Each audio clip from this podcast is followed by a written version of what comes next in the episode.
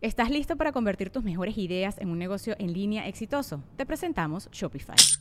Tal vez no lo sabías, pero nuestro podcast More Than Mamis es un negocio y lo empezamos por supuesto para desahogarnos y hablar sobre la maternidad, no para convertirnos en expertas de ventas y del e-commerce. Así que sí, necesitábamos ayuda para vender nuestro merch y poner en marcha nuestra tienda. ¿Y cómo suena con Shopify?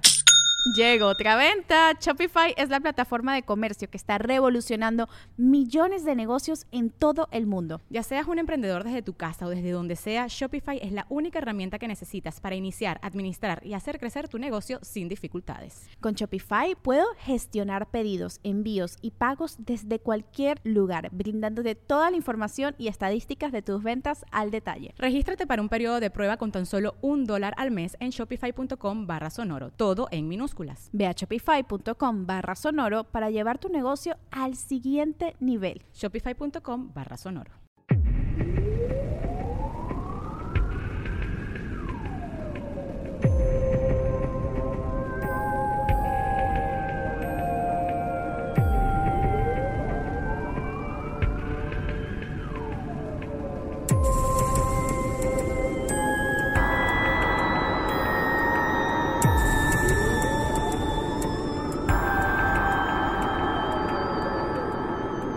Bienvenidos a Leyendas Legendarias, el podcast en donde cada semana yo, José Antonio Badía, le contaré a Eduardo Espinosa y a un invitado especial casos de crimen real, fenómenos paranormales o eventos históricos tan peculiares, notorios y fantásticos que se ganaron el título de Leyendas Legendarias. Y estamos aquí otro miércoles con ustedes. Como siempre, soy José Antonio Badía y está conmigo Eduardo Espinosa. ¿Qué tal? ¿Cómo andas? Estoy bien. ¿Estás listo para esta Estoy historia? eh? listo y este tuvimos que tuvimos que ponernos de acuerdo de no traer la misma playera hoy. Sí, muchas gracias a Doctor Horror. Nos mandaron un set de camisetas nuevas y ahora todas las mañanas tenemos que preguntar qué te vas a poner. Ay, por cierto, para la gente que tiene la duda si vivimos juntos o no, no vivimos juntos. ¿No vivimos juntos? Nada más pasamos tiempo juntos como si viviéramos juntos. Ajá, exactamente. Lolo tiene su propia taza en la casa, pero. y el invitado de hoy es un honor. Nicho, ¿cómo estás? Bien, güey, muy bien. Mucho calor, pero bien. Calor, calor húmedo, llovió ayer. Sí, pero está padre. Ya vi inundaciones por todos lados, eso es bueno. ¿no? Sí, Mosquitos y todo. Sapos. Sapos. El- y- pero fuimos por burritos. ¿Qué tal? Es la maravilla. güey. Yo rompí la dieta. Bueno, la verdad es que no es que la estuviera haciendo muy bien, pero sí, dos burritos, tres me comí. Sí. Pues nada, mucho gusto de estar aquí, la verdad. Este, pues a ver qué onda, a ver si me da mello. Espero que sí, porque creo que es de las historias más terroríficas que he escrito e investigado. Ahí les va. A finales de los 80 surge en México una regiomontana que copiando el concepto Madonna rompió el status quo con sus canciones. Gloria de los Ángeles Treviño Ruiz, con su actitud, vestimenta y las letras de sus canciones se convirtió en la primera cantante femenina de México en predicar la liberación sexual y cantar sobre tabús, tabús como el aborto. Los intelectuales la recibieron en debates políticos, mientras que el escritor mexicano Carlos Monsiváis la llamó la portavoz de su generación. Además de haber sido galardonada con un espacio en la pared de todo taller mecánico con sus calendarios. no podemos olvidar eso. Ese es el, el honor más grande. Sí.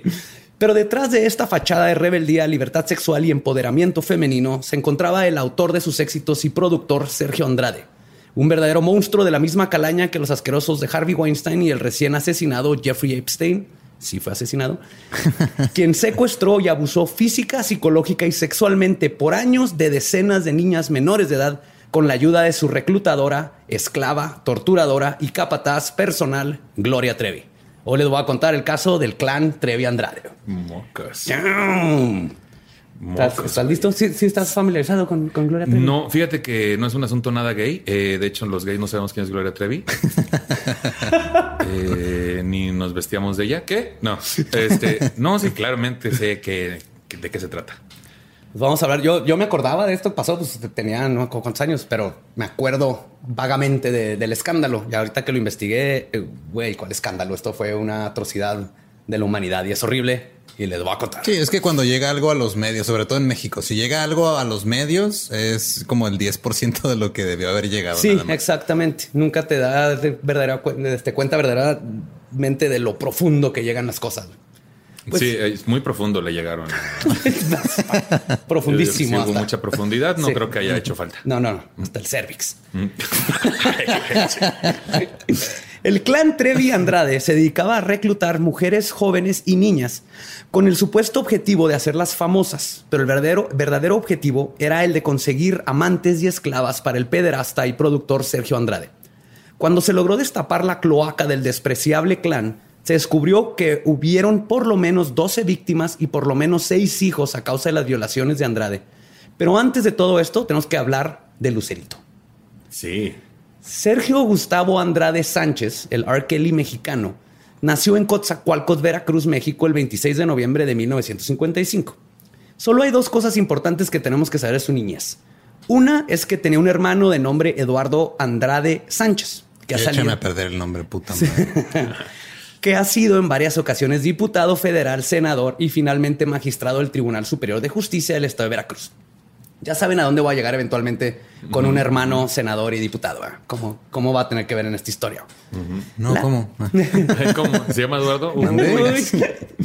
La segunda es que estudió en una primaria en Coatzacoalcos que se llama Escuela Primaria Artículo 123 Tomasa Valdés, viuda de alemán. O sea, de pobre.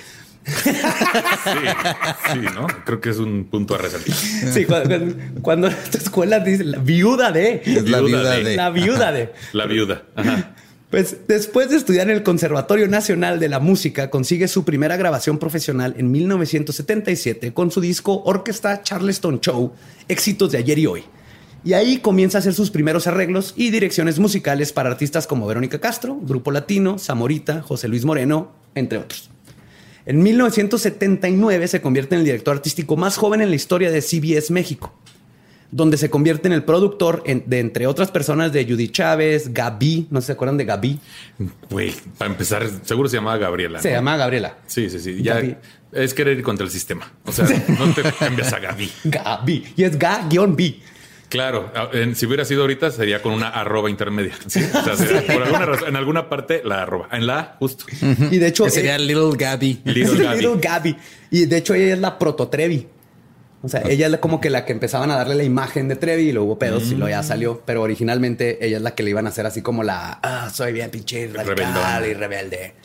Y, no, ajá, y le, no le pongo katsu para las papas. ¿o Sí, no, era el pedo? no le pone- sí le ponía, ¿no? Sí, no, de hecho de eso se trataba toda su vida, de que no le gustaban las papas sin cápsula. Entonces, Eh, Y en eso basó su carrera. está en una canción eh, Está muy una poética. canción, sí. Como una papa sin katsu. Que al final dice el puñal era esto. O sea, ya era Ah, un sí, sí, asunto. era totalmente- era Ya. homosexual todo. Entonces sí. Muy bien. Nos capturó. Entonces sí, ah, sí soy. Ay, sí la canté mientras me la metían. Ay, sí. Pues con Gaby comenzó una relación sentimental de varios años. Y quien dice que fue la base para la imagen y el personaje que hizo famosa Gloria Trevi unas décadas después. En el 81, Andrade renuncia a CBS y comienza a producir de manera independiente trabajos para Televisa, entre ellos El Mago Frank y El Conejo Blas, Johnny Laboriel, este, César Costa y Lucerito. Ya se me hacía raro que el conejo Blas se dejara meter una mano por él. Eso ya desde ahí ya se veía venir, güey. Sí, originalmente lo querían hacer así como los titres de antes, así con cuerditas. Y yo, no, no, no. Mano en el ano. En el ano. Fisting, nos lo que estuvieron enseñando todo. ¿eh? Es como en los sospechosos comunes cuando al final el tipo empieza a ver la pared y la taza y se da cuenta. Creo que todo lo estamos viendo en pedacitos y Sí. nunca, nunca amarramos Sí, lo que está haciendo pongan, Andrade, güey. eh, pongan un menor de edad que un señor le mete el puño. O sea, eso ya era un anuncio. Andrade luego se convierte en el manager y le compuso canciones para un disco de sencillos con éxitos como Osito Panda y El baile del osito, a Lucerito. Después de vender a Discos Musarte el contrato de grabación de discos, se convierte en el compositor de sus próximos álbumes completos. Y durante todo este tiempo, Andrade forma una obsesión bastante perturbante con Lucerito, quien apenas tenía 13 años. Y por obsesión, quiero dejar en claro que me refiero a que en un punto la mamá de Lucerito cortó todo contacto con Andrade y su hija. No quiso dar detalles de por qué, pero todos los rumores dicen que es porque los encontró teniendo sexo. Ay, güey. Sí. Toma chango. De hecho, está tan cabrón este rumor que en el Wikipedia de Andrade, abajo, en- bajo relaciones personales, te lista a todas las mujeres con las que anduvo, incluyendo Lucerito. Ahí lo acepta, pero, lo, pero dice: "Uh, hay los rumores, pero la verdad es que la mamá de Lucerito estaba enamorada de mí Claro. y por eso cortó las relaciones. No sé qué está haciendo eso en Wikipedia, pero ahí está. Bueno, Creo que él mismo le edita. Wikipedia lo puedes editar cualquiera. Sí, Ajá. lo puede editar cualquiera y también el Wikipedia México no tiene tanta supervisión como el gringo. Claro. Exacto. Oye, qué enfermo, pero hay fotos y eso no. Ah, ya. Pero sí, desde Lucerito ya 13 años y él, y todavía, todavía ahorita lo dice como si fuera el, es un logro para él que anduvo con Lucerito. güey. Claro, claro.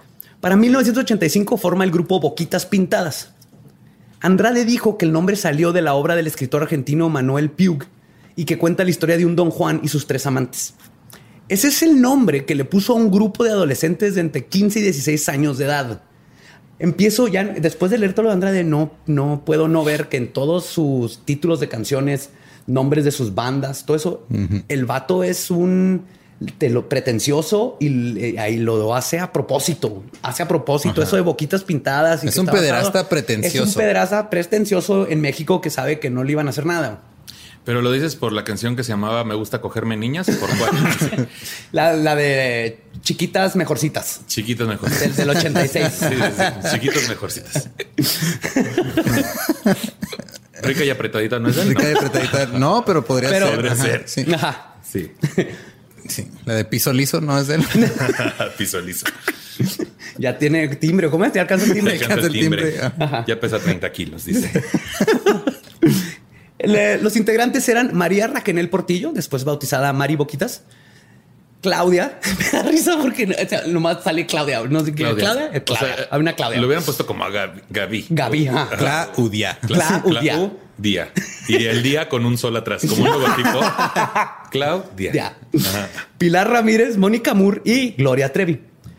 Boquitas Pintadas se desbandó con menos de un año de estar juntas, pero Gloria Trevi seguiría trabajando con Andrade como solista, esclava sexual y eventualmente como reclutadora de niñas para su manager y productor. Ahora, Gloria de Los Ángeles Treviño Ruiz nace el 15 de febrero, febrero del 68, perdón, en Monterrey, Nuevo León, México. Proveniente de una familia muy pobre y con solo sus sueños y unas monedas en su bolsa, huyó de sus padres abusivos y se mudó a la Ciudad de México en 1985, buscando convertirse en una estrella. O eso es lo que Trevi contaba para agregarle a su imagen rebelde. En realidad, su papá Manuel Treviño Cantú, un arquitecto, y su madre Gloria Ruiz Arredondo era una familia de clase media que se divorciaron cuando Trevi tenía 10 años y que incluso le pagaron la producción de su primer álbum, ¿Qué hago aquí? O sea, nada que ver que Trevi es esta niña. Sí, la idea de que cantaba en los camiones, ¿no? Y Sí, todo sí, eso. También No, eran los ochentas, no había internet como para revisar Ajá, las historias de la gente. ¿no? La mamá, de hecho, en total se ha divorciado seis veces y, y vuelto a casar seis veces. En 1982, recién salida de secundaria, viaja Trevi con su mamá a la Ciudad de México. La lleva a audicionar ahí para ser cantante y es así como fue seleccionada para ser parte del grupo Boquitas Pintadas.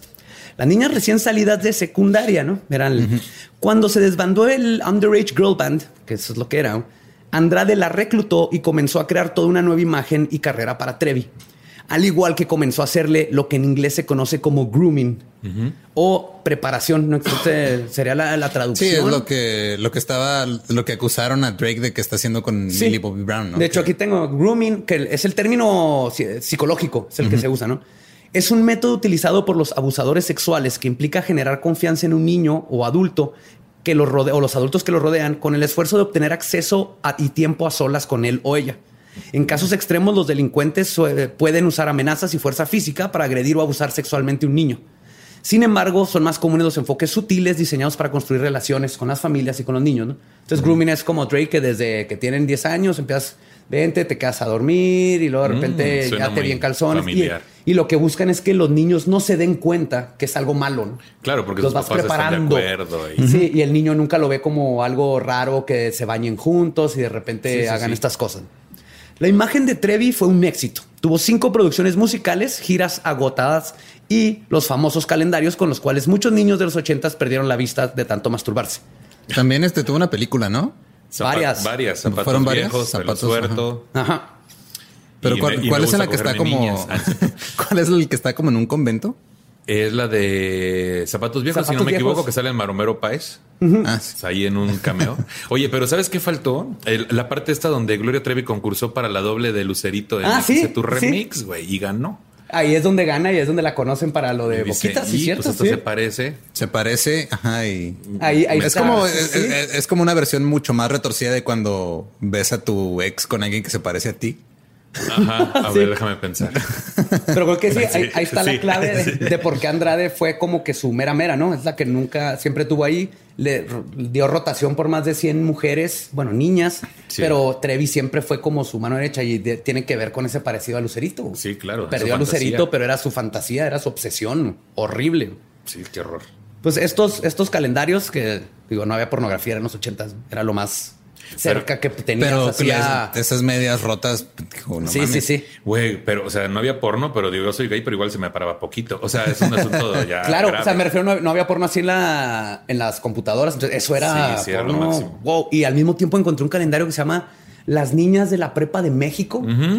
Y son niñas de 14, 15 años en bikini y eran calendarios que también vendían. ¿no? Y también Pero son las mismas morras, güey. Sí, son las mismas, exactamente. O sea, esto, eh, digo, ahí estaban todas las pistas. No sé cómo nadie. Bueno, ahorita nos vamos a dar cuenta que todo el mundo sabía. Sí, sí, no sí. sabía qué tan culero estaba, pero todo el mundo sabía. Sí, sí, sí, claro. Pues los calendarios vendieron millones de copias. Su imagen provoca- provocativa y sexual fue clave para que los sectores conservadores la criticaran por promover la libertad sexual de una manera abierta. Incluso Elena Poniatowska decía que le gustaría que su hijo se casara con una mujer como Trevi. Toma. Toma, Elena, a ver. A ver, Elena. ¿Qué- Ay? Elena, es que de veras tú siempre. El comentario atinado. Sí. Y siguiendo en los pasos de Madonna, a quien claramente estaba imitando en los noventas, Gloria debutó en el cine con tres exitosas películas: Pelo suelto en el 91, Zapatos viejos en el 93 y Una papa sin catsup en el 95. Genial. Hicieron toda una película Hicieron, alrededor del concepto. Es la, es, la, es la- trilogía más ambiciosa desde Star Wars. Después de el Mariela del Barrio, María Mercedes, Marimar. Sí. Qué hermoso. Todo Estaría, estaría chingón que hicieran así como el reboot, pero para HBO, ¿no? Así de. de- Ándale, de pero oye, pero que la protagonice Lucero. Ah, toma. De hecho, viendo estas películas, me acuerdo, pues ahorita que está investigando, salía la escena esa donde estaba bailando con todas las niñas en el convento. Sí. Y no puedo ya dejar de pensar de, güey, esas niñas estuvieron ahí cuando estaba Andrade pensé en- produciendo. pensé que ibas a decir masturbarme, ¿no? peligro. Qué horror. Nos pasan las películas y este todo parecía estar perfecto en la carrera de Trevi y Andrade. Eh, Andrade de manager estaba viviendo la vida de rockstar. Miles de niñas y mujeres y hombres de todo México admiraban a Gloria por su actitud profeminista, pero lo que no sabía nadie era el oscuro y perturbador secreto que sucedía fuera de los escenarios entre Andrade, Trevi y su culto de corista. Todo saldría a la luz en marzo de 1998, cuando Aileen Hernández, quien había sido parte del clan y una de las esposas de Andrade, Mari Boquitas fue esposa también cuando tenía 14 años. No mames. Sí. Publicó un libro con el título de La Gloria por el Infierno, donde hablará- hablaba explícitamente de la existencia del clan y sus torturas y abusos. Perdón, pero la gloria por el infierno suena como una manera muy sutil de nombrar una posesión sexual. La gloria por el infierno, güey. No, pero sería el infierno por la gloria. ¿Estás de acuerdo? Bueno, Sí. Si- bien, si fuera sí. una posición sexual, sería algo así como, no sé, que te colgaran de dónde. O sea, de un ventilador. Sí. Y cada que pases, hay una pequeña gloria. Y del otro lado hace calor. Por eso es el Ah. infierno. La gloria por el infierno. También Cariña, Cariña. Karina Yapor estuvo casada con este cabrón también. Sí, ahorita vamos a llegar a, estrés. a- a Karina, Ay, que, resulta que es prima de, de Yapor, el que conocemos, aquí de Chihuahua. Son de Chihuahua, los Toma. Yapor. Demonios. Sí. Bueno, aquí todo el mundo se conoce también. es que- Ajá. y eso que es un estado enorme, güey. es, el estado, es el estado grande, pero con poca gente, Sí. güey. Sí, pero está bien. O sea, es que hay una casa y luego 10 kilómetros y luego desierto y luego una casa. No, es cierto. No, sí. O sea, es Hay- como hay partes donde sí, ¿eh? Digo, en mi tierra en Tampico también todos nos conocemos, ¿no? Sí, es parte de la, del, del concepto más, más, bonito, así de. ah, Claro, que ya conocer a alguien que sufrió abuso y salió en la tele ya es un logro desbloqueado. O sea, ya es como algo. Un Sí, pin- conozco a alguien famoso. Como de Boy Conozco a Scout. alguien famoso. ¿Por qué es famoso? Ah, porque lo estuvieron violando por años. Ay, güey, qué fea fama. De hecho, está. ah, ¿Cómo se llamaba? Una. No, no, no era Guzmán. Una de las famosas de Juárez que está en telenovelas y todo vivía a tres cuadras de mi casa. Era con G, no me acuerdo el nombre. Pues ni tan famosa porque no, No, te no, acuerdas. tan famosa porque Ahorita me no te acuerdo, acuerdas. ahorita me acuerdo. este, Ahorita me acuerdo, Decías, no es Ay, creo que importante. se llama con G, Gaby. Ahí sí decías. Gaby. En el libro, Aileen narra cómo Trevi la reclutó en la, de la calle en 1989 para una audición. Cuando fue con Andrade, este le pidió que cantara y todo, y luego le dijo que se desnudara. Trevi le insistió y la incitaba a hacerlo, y que si no, no iba a poder lograr quedar en el, en el como corista.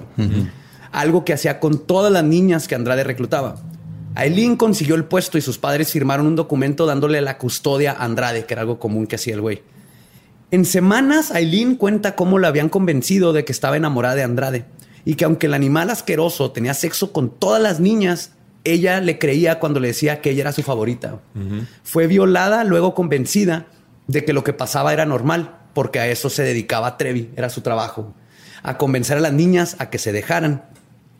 Y entonces, aparte, les imponían reglas estrictas, como no hablar con otros hombres, no hablar con sus papás, al menos que estuviera otra de las chicas ya más adoctrinadas del clan ahí a un lado, las cuales habían sido entrenadas para chismear inmediatamente si alguna de las otras niñas rompía las reglas. Pues es súper parecido a lo que, lo que hizo R. Kelly, güey. Es casi lo mismo. Es lo mismo, exactamente. Nada más que R. Kelly le agregó orinar en ellas. Orinar en- No, bueno, no, no, sabemos, ¿eh? Bueno, Mira, exacto. No, no sabemos todos Andrade detalles. no está por arriba de hacer eso. Sí se ve como un viejo que te mea, la verdad. Sí. Sí, se ve como un señor que te, en algún momento te va a mear. O sea, es, es algo de lo que te debes de Desde cuidar. que lo ves, es así como cuando ves una alacrán. Lo ves, dice, me, me va a mear. Me va a mear. O sea, tienes que saberlo. güey.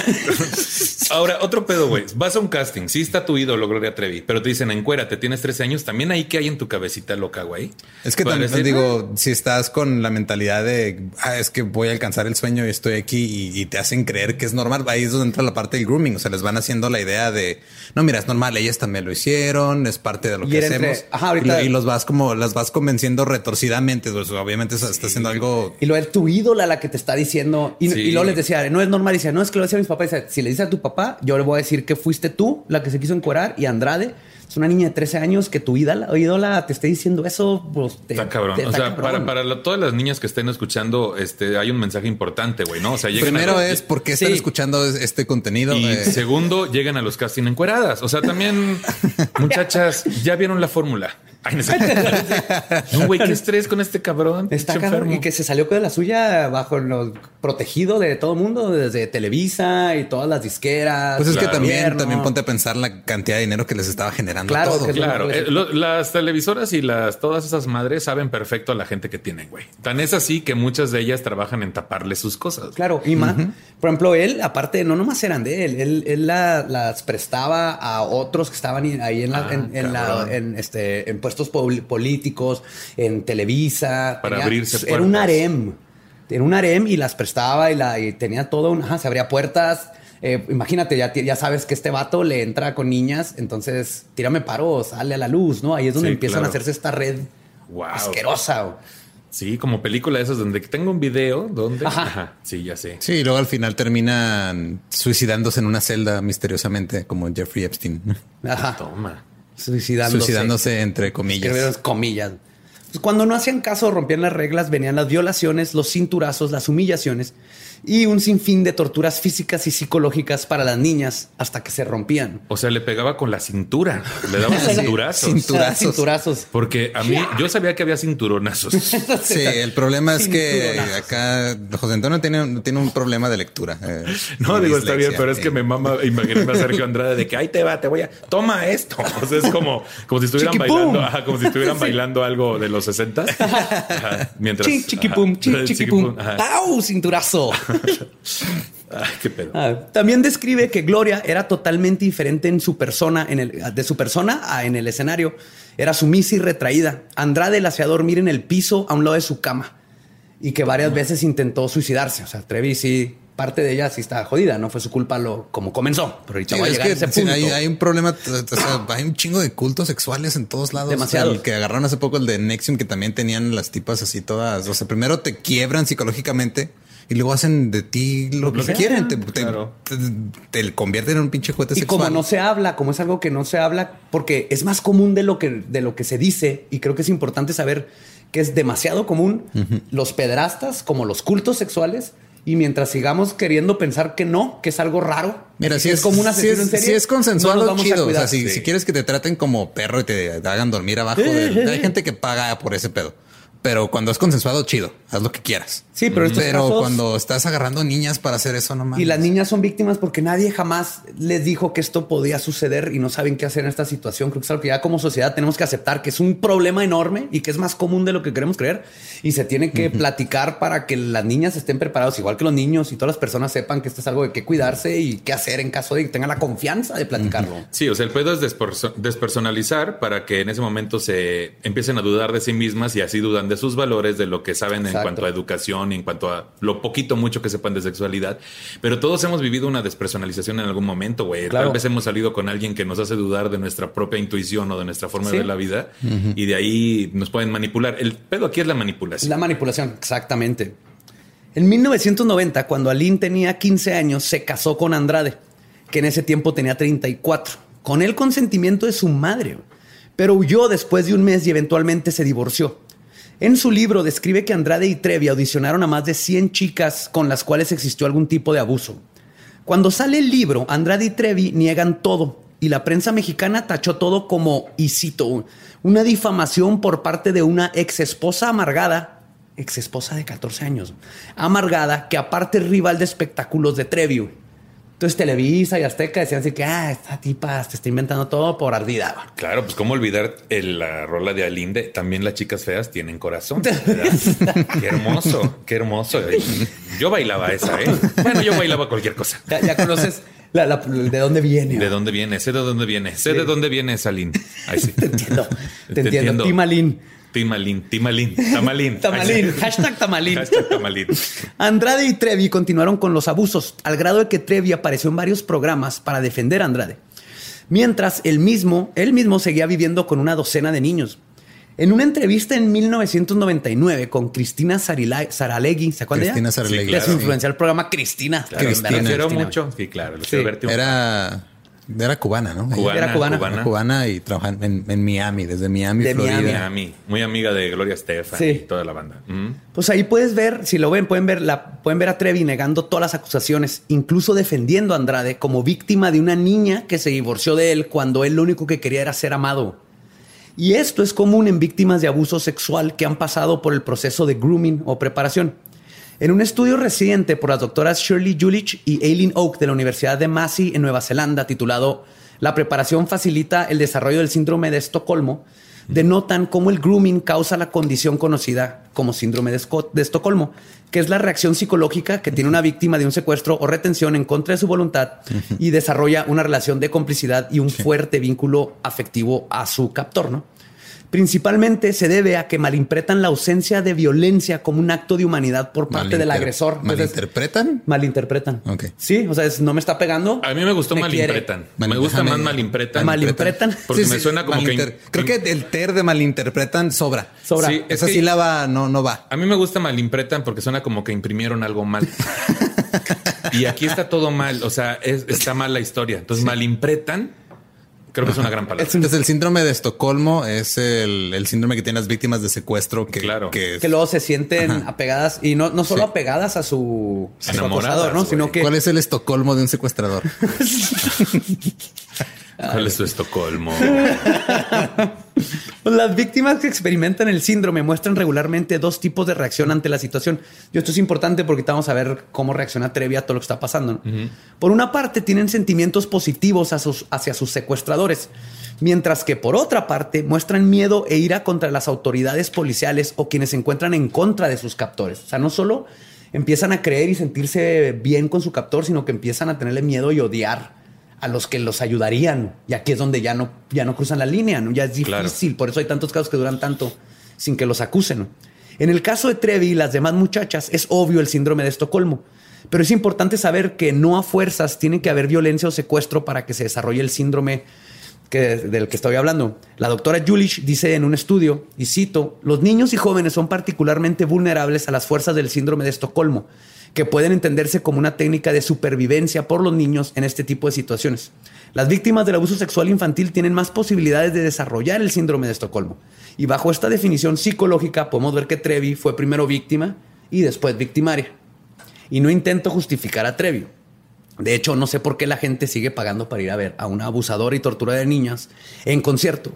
Pero sí podemos comprender cómo es que la niña de Ay, güey, Monterrey... Chris Brown todavía tiene carrera. Sí. Y Güey, le, ha pegado, Kelly. le ha pegado a todas sus parejas. Pues mira, muchos gays tenemos síndrome de Estocolmo con Gloria Trevi. Entonces, porque, güey, obviamente yo mi, ícono. mi playlist tiene muchas canciones de Gloria Trevi. Ahorita la de Abrance Perras. Y entonces, güey, es una cosa que te llena el alma porque dices de alguna forma, esta mujer entiende Porque ese fue gran parte del gancho. Claro. Entender como de, mira, me discriminaron, mira, vengo desde abajo, mira, sufrí.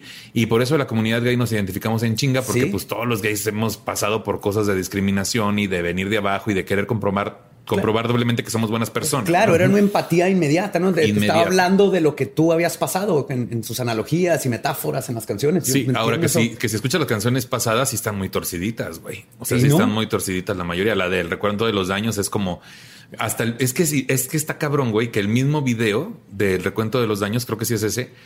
la- el, el video trata de un secuestro de un señor que se robó a una niña y la niña se enamora de él y O luego sea, no lo quiere trata dejar. del Estocolmo. Ese es el video, güey. Ese es el video. Les digo que eh, todo esto eh, era, era, era, sabían lo que estaba haciendo y lo estaban diciendo. Era uno como un orgullo Sí. eh, para Andrade que la gente estará por abajo de sus narices diciéndole, miren, miren, miren, miren. Miren, aquí estoy. Aquí estoy. Pero no. no es parte como de los delincuentes que o de los asesinos en serie también que lanzan pistas porque quieren que los atrapen, porque Sí. no se pueden controlar. En este caso del abusador, él por su poder creo que era parte de, como asesino en serie, de llenar su ego sabiendo que no le iba a pasar nada, ¿no? Y le iba Llenar su ego y vaciar sus bolas. O sea, él a todas luces decía que era abusador, a contrario de Laura León que decía yo no soy abusadora. Yo no soy abusadora. sí. ¿Y de quién sospechas? De quien lo niega sin de que lo, quien lo pre- se niega sin que lo preguntes. pregunte. Pregun- a pregunta no pedida, no sé qué sigue. Pero ahí hay una frase. O sea, Ajá. La respuesta no pedida, pregunta que se la lleva la corriente. Entonces, Una Laura, madre. Laura León, te estamos viendo.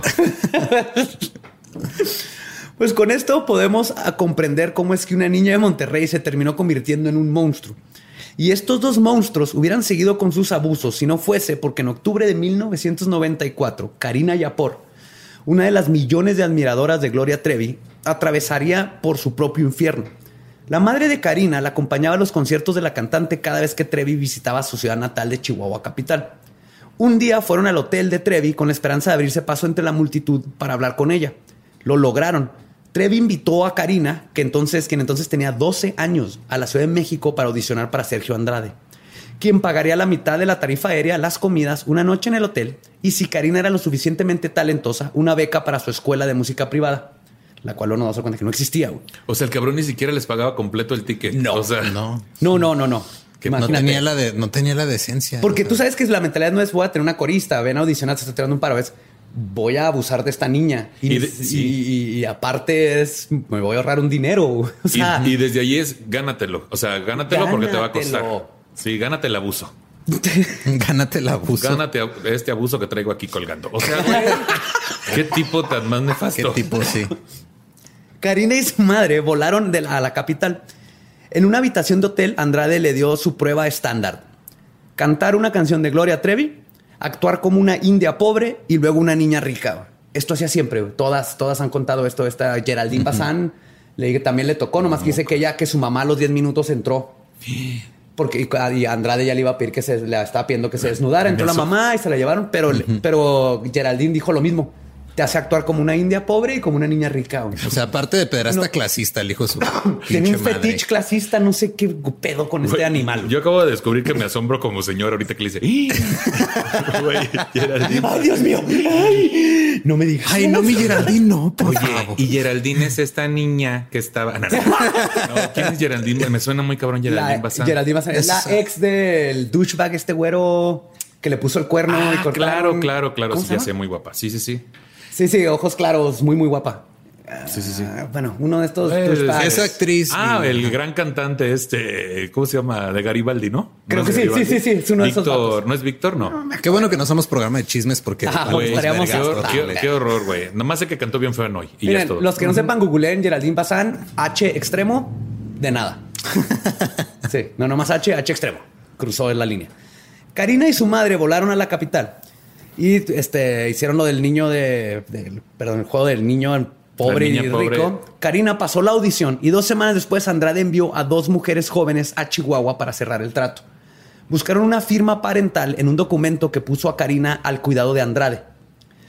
El papá Es que dice... es- está el hecho de que te, te piden Eso o sea, que sea su raro, tutor o que sea Sí, que le den custodia. Y esto es para poder viajar porque Andrade viajaba, tenía casas en todo el mundo, entonces se las llevaba, imagínate, él se llevaba 12 niñas de entre 12 y 15 Necesitaba años y se ellas, llevaba a claro. España, a Brasil, a Colombia, a todos lados.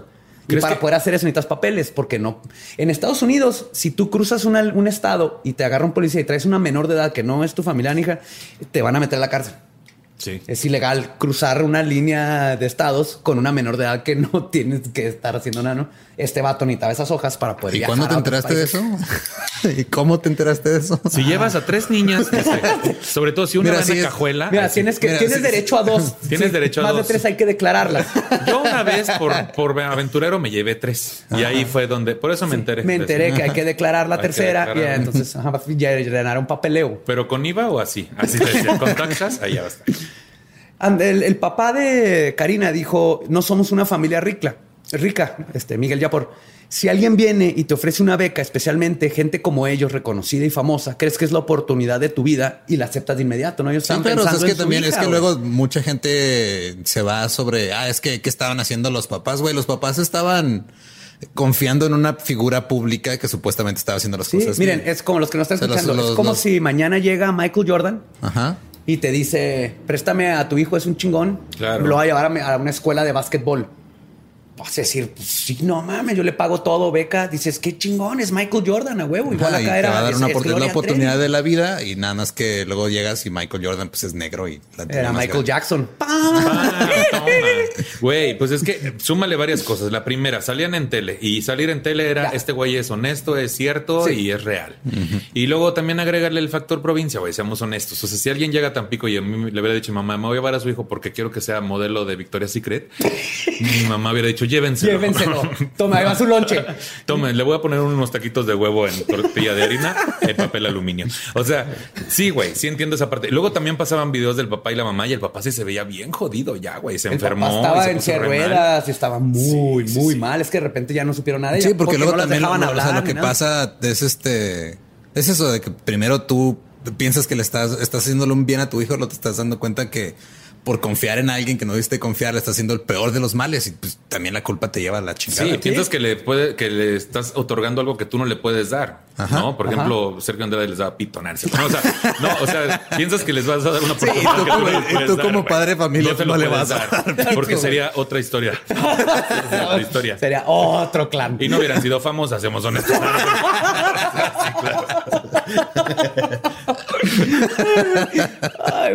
pues lo que viviría Karina por los próximos años sería todo lo contrario a lo que se imaginaba cuando creyó que iba a cumplir sus sueños de trabajar con su ídola Trevi. Karina dio su testimonio en una ponencia para un grupo cristiano donde cuenta las atrocidades que vivió siendo parte del clan. Narra cómo las niñas eran golpeadas con cables de electricidad, se les, racionaba su comida y eran forzadas a tener relaciones sexuales con Andrade, con otros hombres entre ellas y a veces enfrente, o de las demás chicas, ¿no? Tú vas a tener sexo acá y te, hay una orgía asquerosa. Cuenta de una vez cuando una de las esclavas, quien era de Chile, logró escapar de uno de los departamentos que tenía el clan, golpeada y semidesnuda para una patrulla, ahí en la Ciudad de México, perdón, para una patrulla y les platicó que había sido detenida en contra de su voluntad, violada y golpeada por Sergio Andrade. La policía la metió a la patrulla y la regresaron directamente al depa de donde se escapó regresándola con su verdugo. La niña recibió una golpiza tan severa que terminó en el hospital. No ¿Se acuerdan de Eduardo Andrade, el hermano? Aquí es donde entra este vato. Porque con aquí es donde con, él se metía en incidentes como este y intervenía, intervino cuantiosas veces para asegurarse que su hermano no fuera tocado por la justicia nunca. Él y muchas otras gentes poderosas. Que, lo toquen las niñas, pero la justicia no. sí, sí, sí. Oye, pero una niña de Chile, o sea, ya transexuales y todo. Ah, te Güey, qué fuerte. Güey, pero ¿qué, pedo de que sales corriendo? Ayúdenme. Sí, aquí te ayudo. Toma. aquí te vamos a regresar. Se le sale su perrito. se le sale su perrito. Pasó algo parecido con Jeffrey Dahmer, que ya, lo daremos. Se le escapó uno de los, de los muchachos que ya iba a matar y lo encuentran y llega y está golpeado y amarrado y con esposas y la policía lo agarra y llega Dahmer y dice, no, no, pues es que es mi novio. Y anda bien pedo y le se maltripió porque nos estamos echando las drogas y todo. Y los chotas, como uno, uno era negro y los dos eran gays, los chotas fue así como, ah, nos vale madre y se fueron y le regresaron a Jeffrey Dahmer a su víctima que terminó matándole, cortándole en pedacitos. Estás diciendo que los gays tenemos la idea de que así somos de cochinos siempre y por No, eso, los ay, así somos, vamos a No, No, los no, los policías. policías eran así de, ay, no, es que... Los policías Ajá. no quisieron nada que ver con esa escena. O sea, Sí, para dijeron, ellos no, no voy a ser o sea, contagioso, el- que le pongo las esposas y luego a mí se me va a antojar. Ajá, pues, o sea, la, víctima ¿Qué llegó y pasa, les- eh? Pasa. Porque te voy a contar una historia. No, cierto. no güey, qué Sí, pero la víctima les dijo, oiga, este vato me tiene secuestrado, me quiere matar. Entonces, cuando llega él, le prefirieron decir, no me quiero meter en este pedo e irse, ¿no? Eran- ¿qué, qué nivel de impotencia se podrá sentir, güey, estando en esa situación? Imagínate ver a la policía y dices, ya, Ya la hice, ya la hice, güey. Sí, te claro. subes y te dicen, ah, habla niña, ah, Andrade, ah, sí, espérame. Oye, compa, se te escapó una. Aguas. O sea, Cierre bien el zaguán. No más. Sí, cierre bien el zaguán.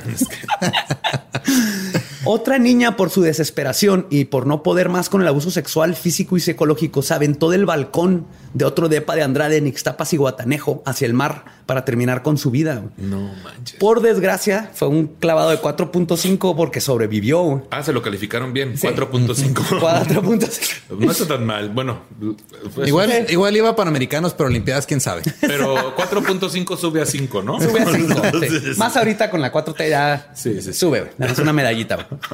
Andrade la, la sacó del mar, la volvieron a meter al depa, la golpeó, la desnudó y la encerró 30 días en una jaula como castigo por haberse tratado de escapar.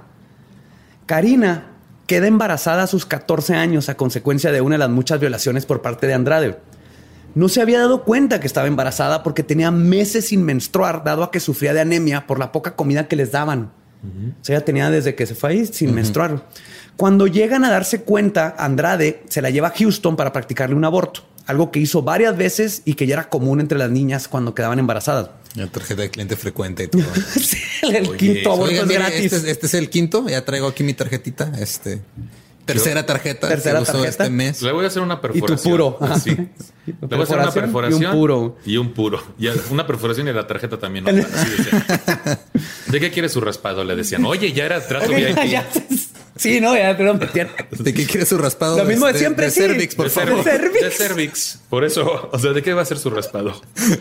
Güey, pero ¿a, a poco también eso se puede, güey? Si no eran sus hijas con el permiso, era de que aquí le traigo Es esta. que sí, si tienes, si le estás pidiendo a los padres que tengan la custodia, tú eres el tutor y tú tienes este, pues ahora sí que control sobre Tienes el todas las control. acciones. Estás diciendo. A mí se me hace que lo de los abortos en Houston, eso se lo aconsejó alguien de Monterrey, porque como que es muy común. Irse a Poner su Houston, tarjeta, sí, definitivamente. Se fue a Houston. Y se ve que batallaba porque, de hecho, el- con el primer doctor con el que llega, le dice que no. Se niega y le dice que el embarazo está muy avanzado, por lo mismo que no se han dado cuenta. El segundo doctor, después de un rato, acepta y hacen una cita para el día siguiente. Al día siguiente van y el doctor hace un sonograma y les avisa que va a ser una niña y que si quieren continuar con el aborto. Sergio, hijo de su puta madre asqueroso, espero se le caiga el pene con lepra a Andrade. Cuando se entera de que el bebé era una niña, decide no continuar con el procedimiento porque planeaba esperar que su hija tuviera la edad para comenzar a abusar de ella. Era su sueño crear una niña para que meterla al clan y que fuera parte Desde de todo. Entonces, cuando dicen que es una niña, Ya criando a sus propias dice que no. víctimas, Sí, el güey. exactamente. Es, un, es algo que pasa con estos abusadores. Autosustentable. Auto, sí, Autosustentable. Un negocio autosustentable. básicamente. ¿Qué güey. pedo? Hey, ¿qué tal? Soy Lolo de Leyendas Legendarias y les quiero dejar un pequeño adelanto de nuestro nuevo podcast. Estás escuchando El Dollop, parte de All Things Comedy Network. Este es un podcast de historia americana en el que cada semana yo, Eduardo Espinosa, le contaré un suceso histórico americano a mi amigo José Antonio Badía, que no tiene idea de qué se va a Ok, lo bueno es que el tema. No, lo bueno es que nada más te trabas cuando lees, ¿verdad? Sí, O sí, sí. No, no cuando voy a decir una línea que he dicho ya como cuatro o cinco veces.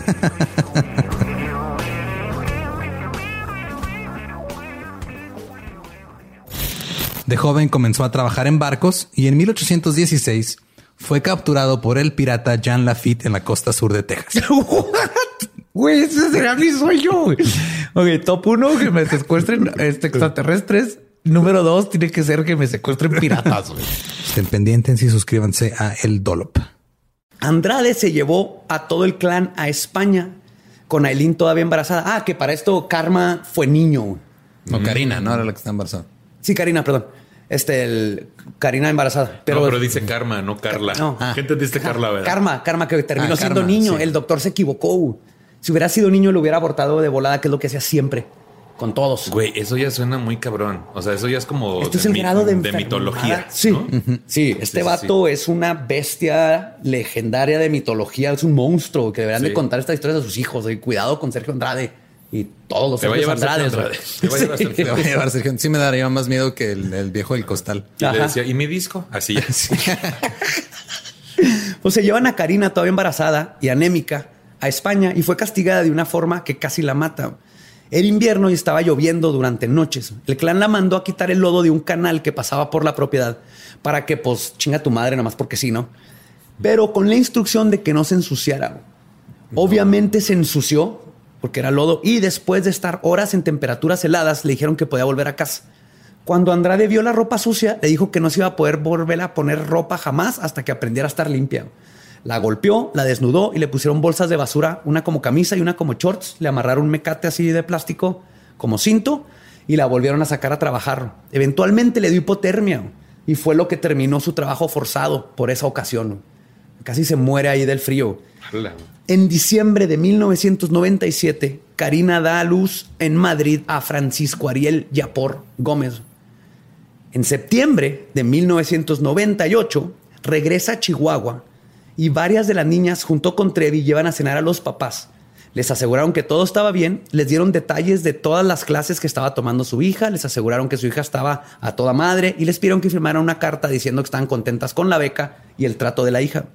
Los padres de Karina comentan que la notaban rara, como si estuviera leyendo de un guion, acartonada, pero que la misma hija le suplicó que firmaran la carta. Sí, Imagínate porque vas amenazada si no firman. el grado, Ajá. el, ya el grado de, de adoctrinamiento que te tienen, güey, de madre, que estás ahí con tus papás, que nomás tienes que decir, papá, eh, me están violando, y el papá ahí mata a todas y no te vas. Pero el grado de miedo que te tienen, que obviamente aquí llega, también tienen a su hijo allá. Ella no mencionó que ya había tenido un hijo.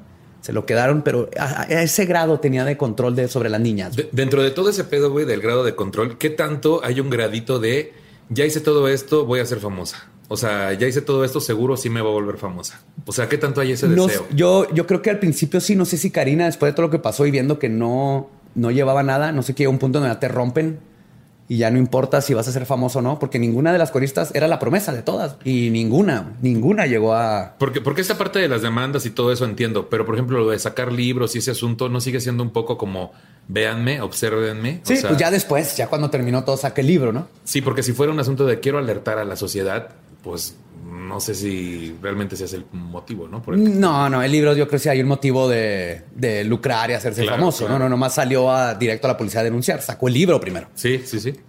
Ahí sí entiendo tu punto, sí, Sí, definitivamente. está- está. Pues Karina regresó a España y tres semanas después de la visita, la familia Yapor recibe una llamada de la Secretaría de Relaciones Exteriores de España y les informan que tienen un nieto. Karina aprovechó un viaje de Andrade y viendo que su bebé estaba malnutrido y viviendo en pésimas condiciones, fue y lo abandonó con un vecino, el cual lo llevó al hospital de Madrid y la embajada se encargó de mandar a Francisco a Chihuahua con los abuelos.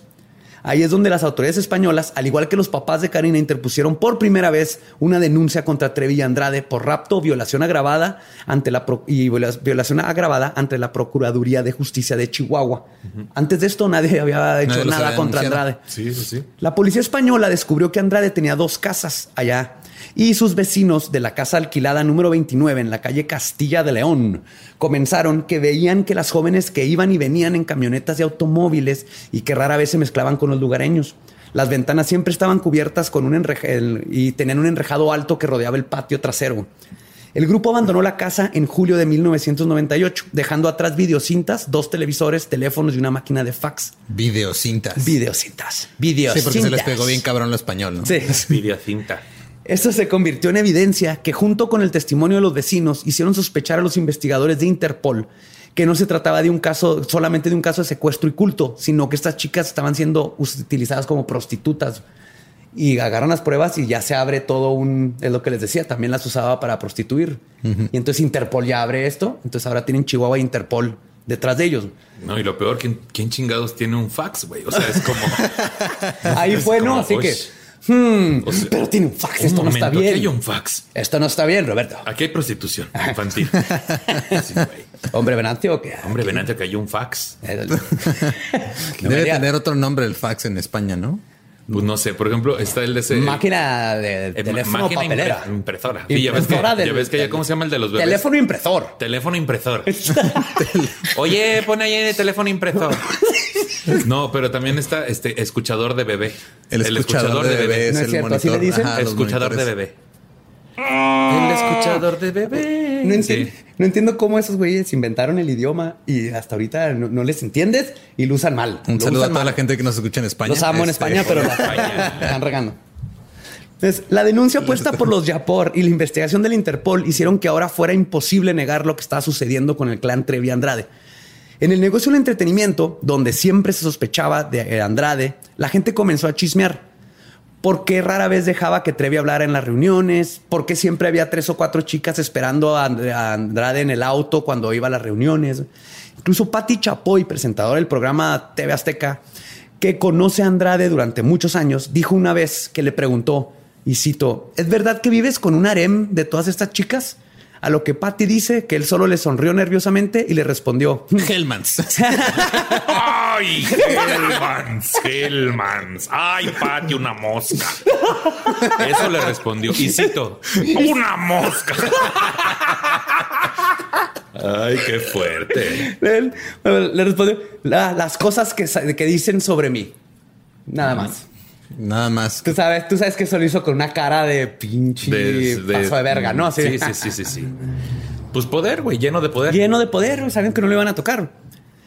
Trevi y Andrade estaban huyendo y la gente tomó el valor de empezar a declarar.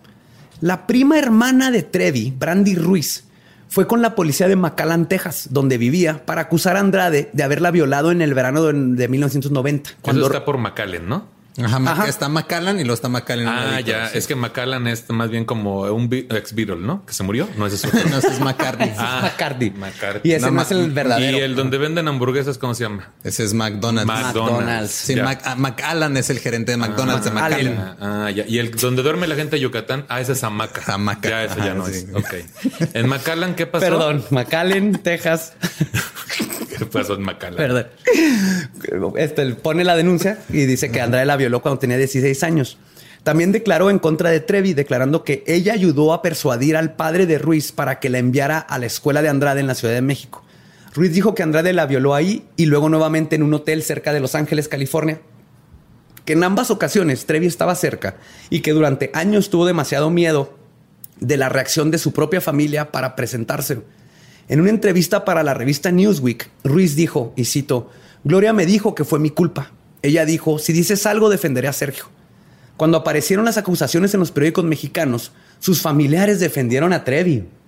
O sea, a pesar de esto, de todo, seguían diciendo niña, no. La policía comenzó a preparar el caso, pero el estado del el estatuto de limitaciones para la acusación ya había pasado y no se pudo hacer nada. O sea, estaban usando la tradicional defensa de si se puso no es abuso, ¿no? Sí. Si se puso, no es abuso. Oye, eso no serviría mucho en varios casos. O sea, No, exacto, porque la están obligando. es que eso me suena a si tosiste, ya la hiciste. Por alguna, por alguna razón, güey. Si se puso, ya es abuso. No es abuso, ¿va? Sí, sí, qué feo. En Chile, una joven de nombre Tamara Zúñiga acusó a Sergio Andrade y Gloria Trevi de haberla maltratado, secuestrado e incluso violado durante su estancia en México. Las hermanas Cuesta, las tres, quedaron embarazadas por violación y tienen hijos de Andrade, una cada quien. Y eh, bueno, y eh, este, uno cada quien. Y Esos sí son literal primos hermanos. Sí, Mocos, literal. güey. Ay, güey. no había pensado en eso. Güey, me quedé así con loading. O sea, Sí. las hermanas cuesta, tres hermanas cayeron. Tres ahí, hermanas güey. cayeron ahí, las tres embarazadas Güey, por violación. O sea, yo sé que Una todo- familia muy fértil, por o sea, cierto.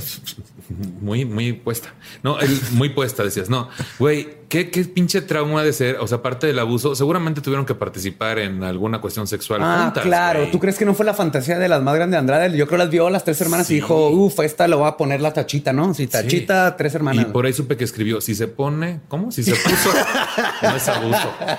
Güey, qué horror. Bueno, a ver. Ay, espérate, espérate, espérate. Ey, no, ya estoy, pero con el alma en un hilo. Y si creían que las acusaciones no se podían poner peor, también sole- salió a la luz que Gloria Trevi había tenido una hija de Andrade de nombre Anadalia. Dalai, Ana Dalai. Dalai, Dalai. sí es cierto. La cual murió por negligencia a 33 días de haber nacido. No se sabe exactamente cómo murió. Hay muchos rumores. Sí. Pero se sabe que murió. Esto es de a fuerzas. Un, un rumor es de que él estaba gol- golpeando a las niñas y la bebé estaba llorando y mandó a una de las niñas a callarla y él la, la- la abrazó de más y se asfixió. Unos dicen que fue por falta de leche. Cada quien tiene su pretexto, ¿no? La versión de Gloria Trevi es que, en teoría, creo, Karina Yapor entró a callar a la niña y cuando salió dijo, está muerta. ¿no? Ajá. No respira. Y que ella vio a su niña ya morada. Entonces, eso lo platicó con Adela Micha, o sea, como dando a entender que Karina la había matado, ¿no? Sí. Y como dejando la insinuación ahí de, de Ahí, que ahí te la fue. dejo. Ahí te la dejo. Hay, pero están, hay muchos rumores alrededor. Sí, lo que sí sabemos cosas. es que se murió. Se murió porque dejó de vivir. Pero lo Sí, más. está- Y eso está cabrón. no, ¿cómo llegamos a la conclusión? Me refiero. Sí, sí, sí. Eso es O sea, todo- pero no sabemos por qué dejó de vivir. esa Es la, es esa es que- la tesis de todo este escrito. Y es que el problema Murió, cuando te mueres es que ya no vives más, güey. se acaba la vida, ¿no? O Se sea, acaba. empieza la muerte, se acaba la vida. Es, De ahí las canciones de ¿Dónde está la vida? Por ¿Dónde está? No ¿dónde está en la muerte. ¿Y dónde está? en la muerte se pierde la vida. La pierdes. ¿Dónde La quedó? pierdes. ¿Quién sabe? güey? Eso sí está muy triste, güey. ¿Crees que haya sido la única criaturita que falleció? O No, sea, digo, no. con todo el trato también que tuvo el hijo de Karina y que estaba, que, que hasta Casi se le muere. Que tuvieron que involucrar a la Secretaría de Relaciones Exteriores para que lo salvara. O sea, yo creo que se horror, eh, si no podían abortar, los que llegaron a estar se les murieron. Este fue el famoso, creo, porque fue el de Gloria Trevi. Y qué cagado que ahí no había ningún homosexual, ¿verdad, gente? Ay, pero cuidan a los niños. Cuiden a- Ay, sí, sí, respeten a nuestros hijos. Ya, Pero ¿qué voy a hacer si mi hijo ve a dos hombres agarrados de la mano? Pues le vas a decir que, son no dos se hombres agarrados de la mano que no y se ya. Ay, porque ¿qué voy a hacer si veo a que si mi hija ve a dos hombres besándose? Le dices que no se acerca a Sergio Andrade. Ajá, no te acerques Sí, a Sergio Andrade. sobre todo, sí, que sí, te sí. valga madre, eso no es importante. No te acerques a Sergio Andrade. Sí, sí, sí, No te horror. encueres cuando vayas a hacer audiciones casting. o un casting. Eso es Ni lo que la- le tienes que enseñar a y los lo niños. más importante, no la hagas de indita. Así mal. El Pero lo clasismo más no lleva terrible- nada. Ajá, el racismo no llega a nada. Es un, es, es- es un castigo por ser clasistas. así. Porque para papeles de indita, no, no te creas. Ya, Ya, ya, basta. Basta, nadie dijo nada. Lo, Ay. lo más terrible es que como no tenían papeles, se deshicieron del cuerpo. Una versión dice que fue en una bolsa y lo aventaron al río y la otra dicen que lo cortaron en pedacitos y luego lo metieron en una bolsa y lo echaron al río. O Alin, sea, nada más hay un detalle extra. Si lo, Sí, o lo echamos si lo completo o en o no. partes, pero que terminaron en el río. El, el detalle es la preparación. O sea, es. Hay pollo, como lo quieres. O sea, ¿Está es- crudo? Está crudo. O, sea, preparado. Puede ser entero o en pedacitos. está en pedacitos. ¿ah? Le ponemos verdura, Pechuguita, salsa patita. Maggi. Y entonces tuvieron que Aline en su libro dice que la que lo descuartizó y la que se deshizo del bebé fue nada más y nada menos que Mari Boquita. Ajá, exacto. Obviamente la Boquitas lo niega diciendo, y cito, ni estaba en el momento en que ella falleció. Sergio me había mandado a comprar un pollo y rentar una, peli y rentar una película. Espérate, mi pobre Angelito 2. Le- pe- pe- Se acuerda perfectamente, güey. Que Nada más menciona si el pollo lo pidió entero o en pedazos. Ah. No, Nada más. no, pero Güey, la qué horror. La verdad, me estoy repitiendo de burlarme de esta criatura. Qué horror, güey. O sea, ¿cómo? es que ay, a mí me puede mucho cuando hay como una criaturita.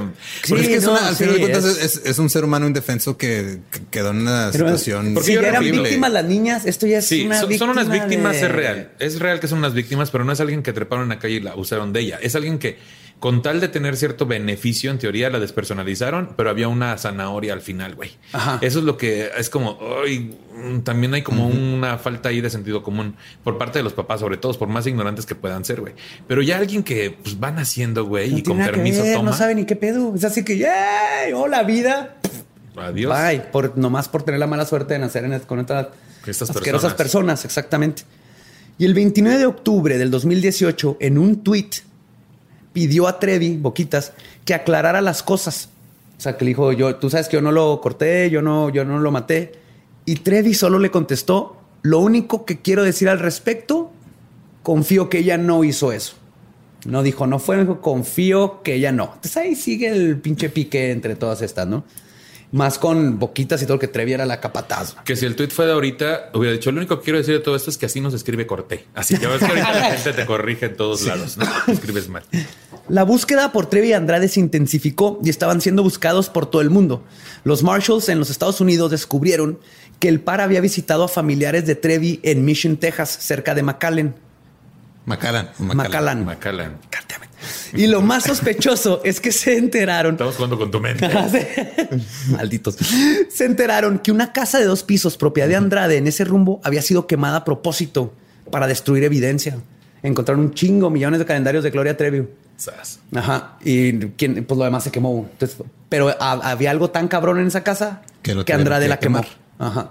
Qué fuerte. A lo mejor otra criatura, güey. Sí, no sabes si ahí tenían enterrado algo, o fotos. Ahí te- tienen que. Personas como este imbécil. O ha- Hace videos el y hace fotos. Tienen Tienen, el book. book. Claro, güey. Claro. Y el 13 de enero del 2000 finalmente logran detenerlos en Río de Janeiro, Brasil, por agentes del Interpol de Brasil a petición del gobierno mexicano. En un apartamento del barrio de Copacabana, junto con María Raquel Portillo y tres hermanas más, dos de las cuales, ambas adolescentes, tenían un bebé cada uno de parte de Andrade No mames. Pero ninguna decía que había sido secuestrada. Tampoco le decía, lo decía Karina Yapor, que pidió incluso a sus padres que retiraran los cargos. O sea, todavía le dijeron, anda de hablar a tus papás y diles que los quiten, ¿no? Los papás. Lo bueno que ahí sí ya los papás dijeron, a, a la verga. Durante su estancia en la prisión de Brasil, Gloria Trevi queda embarazada de nuevo. Trevi dijo que había sido violada tres veces por el jefe de la policía, Francisco Murabello, y por muchos otros policías. Así, al dar a la luz, los 75 guardias de la prisión ofrecen su ADN para la prueba de paternidad. Toma. Ninguno de ellos era el padre. güey. Entonces las autoridades estudiaron otro ADN. El padre resultó ser Sergio Andrade. güey. Claro. Vaya, qué inesperada. Qué Qué, inesperado giro en la trama. Pero entonces, no, ahí te va el giro. Güey, guardias brasileños, yo quiero ver esos ADNs. O sea, eso es importante. Bueno, ya quisieras, los guardias si lo andan Trevi así ofreciendo de- así, al- así nomás, sería No, bueno. El twist es que la Trevi entonces cambió su historia y dijo que los guardias la habían forzado a tener relaciones sexuales con Andrade. ¿Eh? Así, sí, sí, porque los guardias de Brasil es lo que querían, ¿no? A ver, o sea, porque obviamente un guardia caliente que tiene una prisionera ahí le va a decir, a ver, cógete ese güey. Sí. A ver, cógete el más feo de todos nosotros. Acá lo vamos a poner juntos. No, pero en- yo creo que lo que pasó ahí, la neta, es de seguro este, palancas por parte del hermano para que les dieran una, una celda para todos juntos. Algo tuvo que haber habido ahí raro que Brasil también no quiso decir qué pedo. Nomás comprobó que nadie la violó, nadie la tocó. Pero pues sí, como chinos tuvieron sexo, se supone que estaban en lugares diferentes. Pero Digo, pudo ser una eso pasó inseminación ahí muy, a distancia. muy rara, ¿no? En alguna visita de que ten. Ay, sí. Sí, o lo guardas y lo pones en, un- en una cucaracha, ¿no? Entras cucarachas para como en. Sí, sí, van Como en en Orange is the New Black. Y le ¿Con, pasas ¿Con cucaracha te refieres a en la vagina? Guárdatelo en una cucaracha. No. el insecto, el insecto. Ah, ya. No le digas así a la vagina, respeta. Es el 2019, Sí. por favor. 2019. Sergio Andrade, Gloria Trevi, su nuevo hijo, Ángel Gabriel, y Mari Boquitas fueron extraditadas a México el 7 de diciembre del 2000 para afrontar los cargos en el estado de Chihuahua. El día 23 de marzo del 2005, Sergio Andrade fue declarado culpable por los delitos de corrupción de menores, rapto y violación agravada y sentenciado a siete años, 10 meses de prisión y a pagar una multa de 3.591 pesos para el Fondo Auxiliar de Administración. de Justicia. 3.500 pesos. 3,000 de ese tiempo, ¿eh? Del 2005. Por Y eso, de todos modos, son como 4.500 pesos de ahorita. O sea, Es una peda. Es una peda de tu cumpleaños con tus amigos en un, en un antro. Si tú pagas todo y venden caguama en bolsa. ajá. Sí. Y aparte, un millón sesenta y un mil quinientos pesos por daño moral a Karina Yapor. La Procuraduría pidió la pena máxima para Trevi, de 34 años, pero el, juez Javier Pineda Arbola ordenó la libertad inmediata de Trevi Boquitas y Marlene Calderón, que eran unas chavas que estaban ahí, después de solo dos años en la prisión de Chihuahua y fueron absueltas y exoneradas de todo crimen contra Karina Yaporro. No más, sin razón alguna, fue todas inocentes, sáquenlas. Por su lado, Sergio Andrade Se en va a dar el juez el veredicto y se regresa hacia su oficina y así lleno de calendarios de tren. se le pagaron en calendarios. Ay, güey. Por su lado, Sergio Andrade, en octubre de 2007, fue absuelto del delito de corrupción de menores y, como perdió un amparo, un amigo tuvo que facilitarse, faci- facilitarle su residencia como garantía del pago del millón de pesos de, inde- de indemnización para Karina. Y es así como salió de la cárcel, No, habiendo te voy a- te voy a comprar un diccionario de sinónimos, güey. Ya. ¿Qué? Hazle como. Adela Miche, ella lo hace muy bien. Tengo que aprender. Ella sí se sabe palabras largas. Facilitaría la indemnización. Ajá. Ok. La indemnización. Pagó, eh, purgó dos años de condena. O sea, en total estuvieron cuatro años, dos en Brasil, dos en México y salieron libres. Hasta el día de hoy, Sergio Andrade sigue en libertad, seguramente haciendo lo que hacía, porque igual que los asesinos en serie, los pederastas no dejan de hacer lo que hacen. Según una entrevista de Vice reciente, se dedica a lavar platos y cocinar en restaurantes.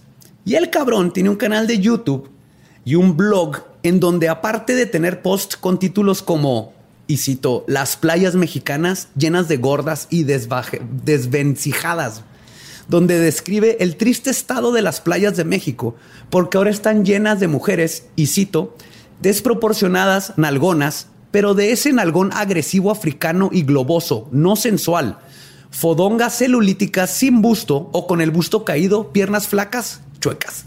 O sea, está hablando de mí sin mi consentimiento. Güey, neta, no sabía eso. Sí, güey. Y además deleita al mundo con poesía. Y tengo una que les voy a leer, un, un parrafito. Pero quiero que se acuerden que esto se lo, escribió obviamente pensando en una niña de 12 años. Amor, este fin de semana necesito ser más que voz, más que cuerpo, más que sueños en alma, necesito sentirte muy cerca. Y como cuando me besas de noche, ausente en mi cama, no como cuando me arrullas de noche, ausente en mis sábanas, no como cuando me coges de noche, ausente lejana. Dios de mi vida. Y todo eso salpicado de Sergio Andrade, sí. lleno, lleno, lleno, lleno. Y lo culero es que la gente ahí ves en los comments y sigue refiriéndose a él como el maestro y lo felicita y felicidades maestro y lo admiran por su trabajo. Claro. Y hablando de gente pendeja, Gloria Trevi sacó su sexto álbum, Cómo nace el universo, tres meses después de salir de la cárcel y fue un éxito. Estaba fresco, acababa de pasar todo, pero la gente no, es que tienen. Es un ídolo, ¿no? Es, es. Tienen memorias cortas. Es como todo, el, o sea, como la gente que. Gloria Trevi es vista por muchas personas como una víctima también. O sea, porque sí fue. No sé si fue como una víctima. Sí, fue una víctima pero después se volvió una cómplice. Pero eso, bueno, el, álbum hablaba en sí como de su proceso, ¿no? De, hecho, la canción principal era como en, contra de la tempestad o algo así. Algo así. Lo sacó tres meses, ¿eh? Sí, claro. Y hasta la fecha sigue siendo, ahorita todavía más que nunca es un gran éxito. Y digo, yo he de aceptar que a mí me fascina, güey.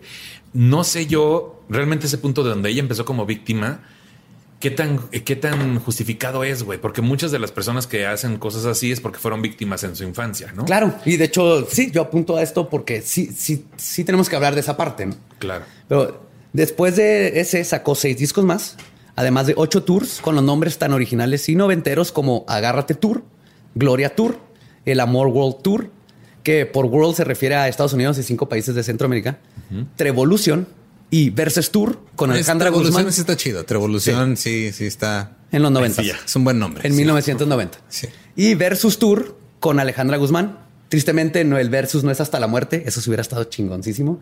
Que fuera de, pelea, imagínate. Yo sí, ese sí pagaría para ir a ver una pelea entre las dos. Versus Mano a mano. Ajá. Y luego. En lodo decías, ya. Porque di la verdad, o sea, no es como que. No, ya, señoras, ya siéntense. Ay, siéntense a cantar. Alejandra. no, pero lo que sí es que luego tiene el descaro y para mí mal gusto de salir en los Latin American Music Awards en el 2018 y con su misma cara de psicópata y víctima, con sus lágrimas falsas de cocodrilo que ha ensayado por décadas, habló a favor del movimiento Me Too. La usaron como el ícono donde no solo dijo que es totalmente inocente de todo, sino que se, atrevió a decir que todo fue un invento y, cito, fui usada como una cortina de humo para las muertas de Juárez. What? Eso declaró en el 2018. Todavía, o sea, ah, no me voy a meter en eso.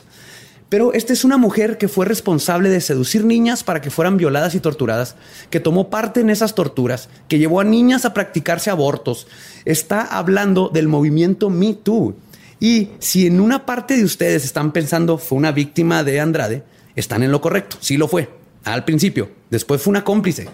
Decir que no es es como si justificara a Pedro López, el monstruo de los Andes, por sus más de 300 asesinatos, diciendo es que lo abusaron de él cuando era un niño y luego voy a ir a verlo cantar en el monstruo de los Andes Music Tour 300 y contando, ¿no? El abuso nos, nos enseña cómo llegaron a ser lo que son, pero siguen siendo responsables de sus acciones. Yo así lo veo. Y yo creo que en la gente que se pueden redimir, pueden cambiar, pero Gloria Trevi en el 2016 perdió una demanda en Brownsville, Texas, donde tiene una casa en la cual fue acusada y encontrada culpable de hacer trabajar a su empleada doméstica, María de Jesús Galeana Sánchez, 120 horas a la semana y pagarle 500 pesos a la, 5 mil pesos a la quincena. Además de quitarle su pasaporte para que no pudiera acreditar su estancia legal en el país y así no pudiera ir a la policía y para que no pudiera huir de la casa. Así que en este caso, para mí, no hay redención. Trevi sigue siendo un monstruo y está libre. Andrade es un monstruo y un depredador y está libre. Y tenemos a dos personas que la verdad están ya muy mal y siguen siendo las mismas personas que eran, nomás que ya tienen dinero. Pero qué buenos hits. Pero, güey, ¿ya escuchaste a Brance Perras? Ah, Y creo que a final de cuentas lo más triste es que nunca hubo ninguna justicia para ninguna de las víctimas. No, y es- Ni los bebés, ni las niñas, ni los que estuvieron involucrados, ni los que los ayudaron a hacer esto por tanto tiempo. Creo que eso es lo más triste de todo. Ponle que ellos se salieron con lo suyo. Ahorita la gente ya sabe, nomás no se les acerquen. Pero las víctimas, pues ya, ni modo. Nunca Ya van a tener, nunca van a tener ese, este, ese cierre, ¿no? Ya. Las que lo superaron, qué chido. Qué fuerte, güey. Pero ese fue la historia del clan Trevi Andrade. Y como hemos visto en muchos casos que te involucran crímenes en México, al final de cuentas, o sea, cuando te llegan a agarrar, de alguna manera, por cualquier pendejada, sales. sales, especialmente ya. si tienes dinero. Tienes clase media para arriba, tienes toda la oportunidad del Bueno, mundo casi de salir. siempre la forma en la que no sales es si eres inocente. Así es. Eso es como el común denominador, ¿no? Ese es el delito más peligroso en México, ser, inocente. Así es. Y el delito más pelado es tener dinero. Ajá. Es el de inocencia número Ay, uno. qué delito estoy cometiendo. No, no es cierto. Güey, es que, ¿qué hacemos? Fíjate Esta- que es, un, es un dilema, ¿no? yo, yo empezando este relato que, que nos contaste, sí, obviamente dije, güey, me mama Gloria Trevi. Pero ahorita es como, güey, es que claro, ahí están las cosas, güey. Y uno, esta información no salió bien así detallada en ningún lado. No. Y si salió, nadie le hizo caso, güey. No, no, o salen pedacitos y nadie lo pelaba y luego lo, lo ocultaban porque están estas entrevistas en Televisa y la gente es, o sea, ahí tienen a Gloria Trevi y en lugar de decirle, oye, cabrona, esto, esto es así como, oye, ¿cómo estás? ¿Es cierto esto? No. Ah, ¿verdad? Sí, pues claro que no. Güey, y la parte de la demanda que está por perder Pati Chapoy por difamación y etcétera, que va a pagar un dinero. ¿Contra quién? Güey, con Gloria Trevi. Con Gloria Trevi también. Está por ganarla en Estados Unidos. De hecho, ahorita es el chisme de un par de meses para acá de que Pati este, quiso negociar y TV Azteca le ofreció a Gloria Trevi darle el monto que ella pedía siempre y cuando lo donara a Asociación para Ayuda a las Niñas. Ajá. Y Gloria dijo, no, pues a la que le hizo daño es a mí, no a las niñas. Claro, es que todo Y- mundo- Y, por ahí va. Y entonces este, se iban a enfrentar eh, cara a cara por primera vez, porque ya sabes que todo lo arreglan los abogados, pero Pati por primera vez iba a tener que ir a enfrentarla Oh, ok. frente a frente, güey. Espero que graben eso. Y está por perder. Si tú ves las entrevistas con Gloria Trevi, de hecho, cuando estaban todavía que entre que el- si entraban a la cárcel y todo eso, es, es cuando hace su entrevista con Cristina en el 99 andaban. Tú ves las, vele los, tiene ojos de tiburón. Gloria Trevi tiene esos ojos de asesino en serie cuando los entrevistan. No tiene alma. Se ve así como una máquina preparada, cómo reacciona, puede llorar cuando quiere, puede reír, saca su actitud de esta rebelde de, ah, pero es que vamos a triunfar, ¿verdad? Yo todo bien. Pero le ves los ojos y dices, esa persona ya no, ya la, hace mucho que se fue. Si no hay nada atrás Ya de no sus hay nada detrás. Sí, se Es- siente así. ella ¿eh? es una Así se va a llamar su nuevo álbum. Nada detrás Nada de detrás esos ojos. Nada detrás de esos ojos. Ábranse, perras dos. Sí, güey. Sí, tienes razón. Es que es verdad, ¿eh? En todas las entrevistas se ve así, como sin vida. Sí, y tú ves, ven una entrevista de un asesino en serie y ver a Gloria Trevi, Claro. mismo, misma forma de cómo manipula al que lo está entrevistando, la, vi- la vista, la, o sea, la mirada, las palabras que utiliza, como todo, todo es, ya es, es una psicópata al pedo. Bueno, y todo eso fue para anunciar que el próximo 25 viene Gloria Trevi a Ciudad Juárez. No se Este pierdan los episodio boletos. patrocinado por el nuevo tour, tour. Revolución 2 Y no se pierdan el podcast de Sergio Andrade.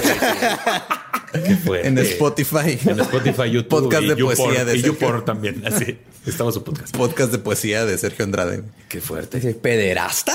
O sea, amarra el su Bueno, podcast. entonces en resumen, ¿qué hago? ¿La dejo de oír? Ay, sí, porque No, me es sigue que gustando. ahí es el dilema, quien- ¿no? Es el dilema que hay también cuando pasó todo el rollo de Me Too, por ejemplo. ¿no? Hay mucha gente que, digo, salen a la luz los abusos de muchas personas. Sí. Y hay, por ejemplo, yo conozco personas que dicen, güey, es que a mí me mama Woody Allen y sus películas. Exacto. Y todavía las veo, las disfruto. O sea, él como persona no, pero su trabajo es bueno. Entonces eso Creo que- es una decisión ya más personal de tú qué tan a gusto te sientes en separar la- la- el trabajo de la persona.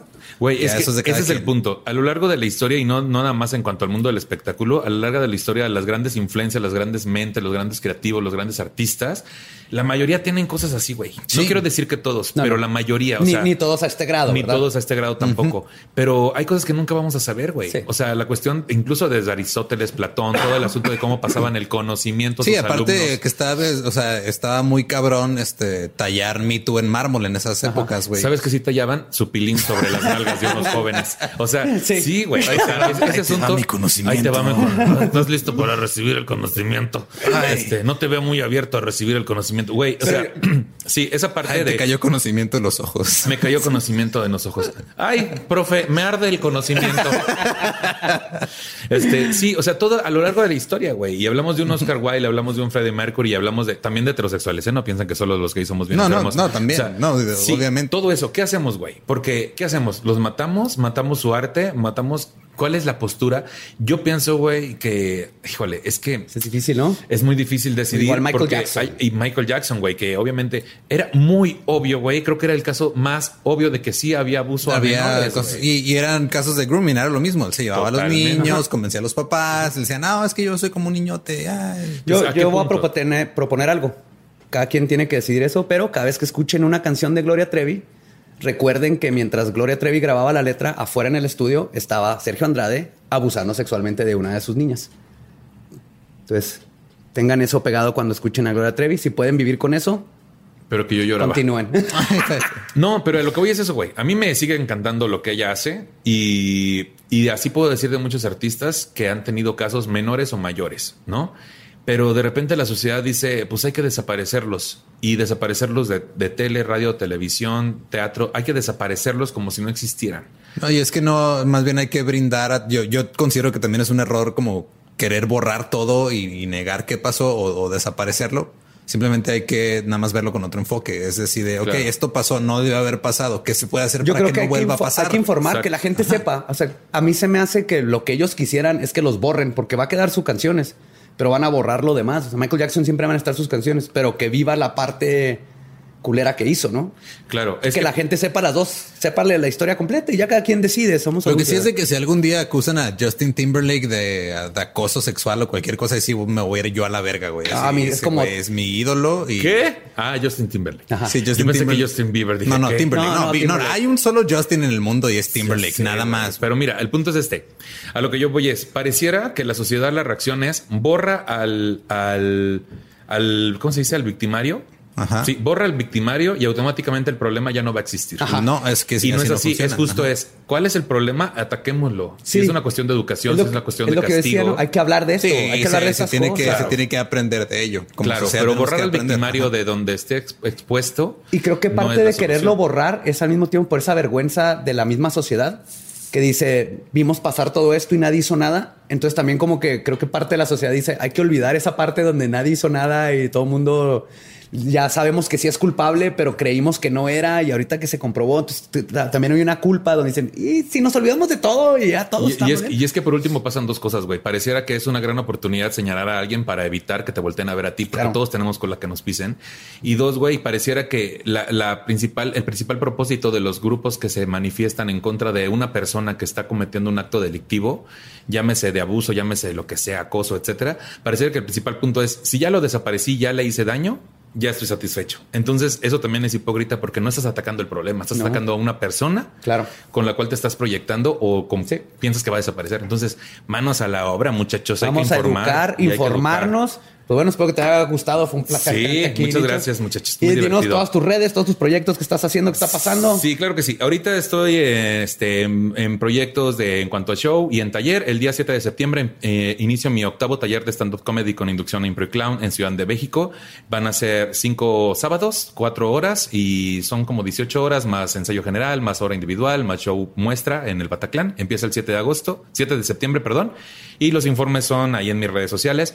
Y también tengo ahí unas fechas, este, tanto en Ciudad de México como en Metepec, como en Puerto Vallarta, en Tampico, Tamaulipas el día 30 de agosto y voy a dar un taller también allá el día 24 y 25 de agosto. Toda la información en mis redes, estoy como Nicho Peñavera en Facebook, como arroba dijo Nicho en Twitter, Nicho-estando comedy en, en Instagram. Estoy subiendo unos videos que se llaman audios ajenos que No, son están ah, buenísimos. una El de, joya. el de Slobotsky pedísimo está bien Ya verga. sé, mira, tengo de Sloboski, de Cacho Cantú, de Mau Nieto, de la Kikis, de Manuna. Son audios que tomo que ellos me mandan por WhatsApp y yo los Y actúo. los actúas, están Entonces, muy hasta chidos. ahorita van 23 audios ajenos que los pueden ver ahí en nicho-stand-up comedy en mi Instagram. Y pues voy a seguir subiendo y la neta me ha, Está- me ha divertido muchísimo. Y también Están dense, el especial de Nicho en, este- en YouTube, el de Fenómenos Naturales, Así muy es. bueno. Está ahí Muy, como muy Fenómenos Naturales, Nicho Peñavera, en YouTube y en Spotify, completamente gratis, obviamente. Y pues nada, esperen por ahí noticias de- en teatro y en muchas otras cosas. Y pues nada, muchas gracias y feliz de estar aquí en el podcast, muchachos. Gracias por estar. Eh, nosotros nos pueden encontrar en todas las redes como Leyendas Podcast. Eh, nos pueden encontrar también en Patreon como Leyendas Podcast. A mí como ningún Eduardo. Yo como Elba Diablo y como siempre, el podcast ha terminado. Podemos irnos en paz a pistear. Vámonos. Palabra Vámonos. de Belcebú. Te amo, Gloria, no es cierto.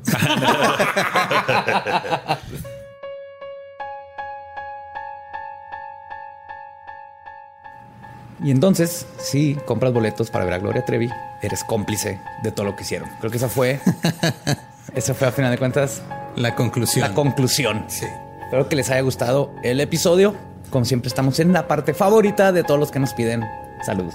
Pero antes de pasar a los saludos, nada más les queremos recordar que el curso de Secure System Hacking, Super Hacker. Si quieren, si ustedes están estudiando sistemas o algo relacionado, inscríbanse a este curso, les va a ayudar. Básicamente se trata de demostrar si un sistema tiene vulnerabilidades o no. Es una manera como de, de- de- de aprender a asegurar que tu sistema no sea vulnerable a hackers. Y sin mamar, es un nuevo empleo bien fácil que puedes agarrar porque no hay muchos. Sí, son pocos y la neta, este, este curso está en Udemy, está chido y si quieren eh, si inscribirse a este curso, tenemos un cupón, nada más vayan a leyendaslegendarias.com en diagonal hacking y ahí está toda la info.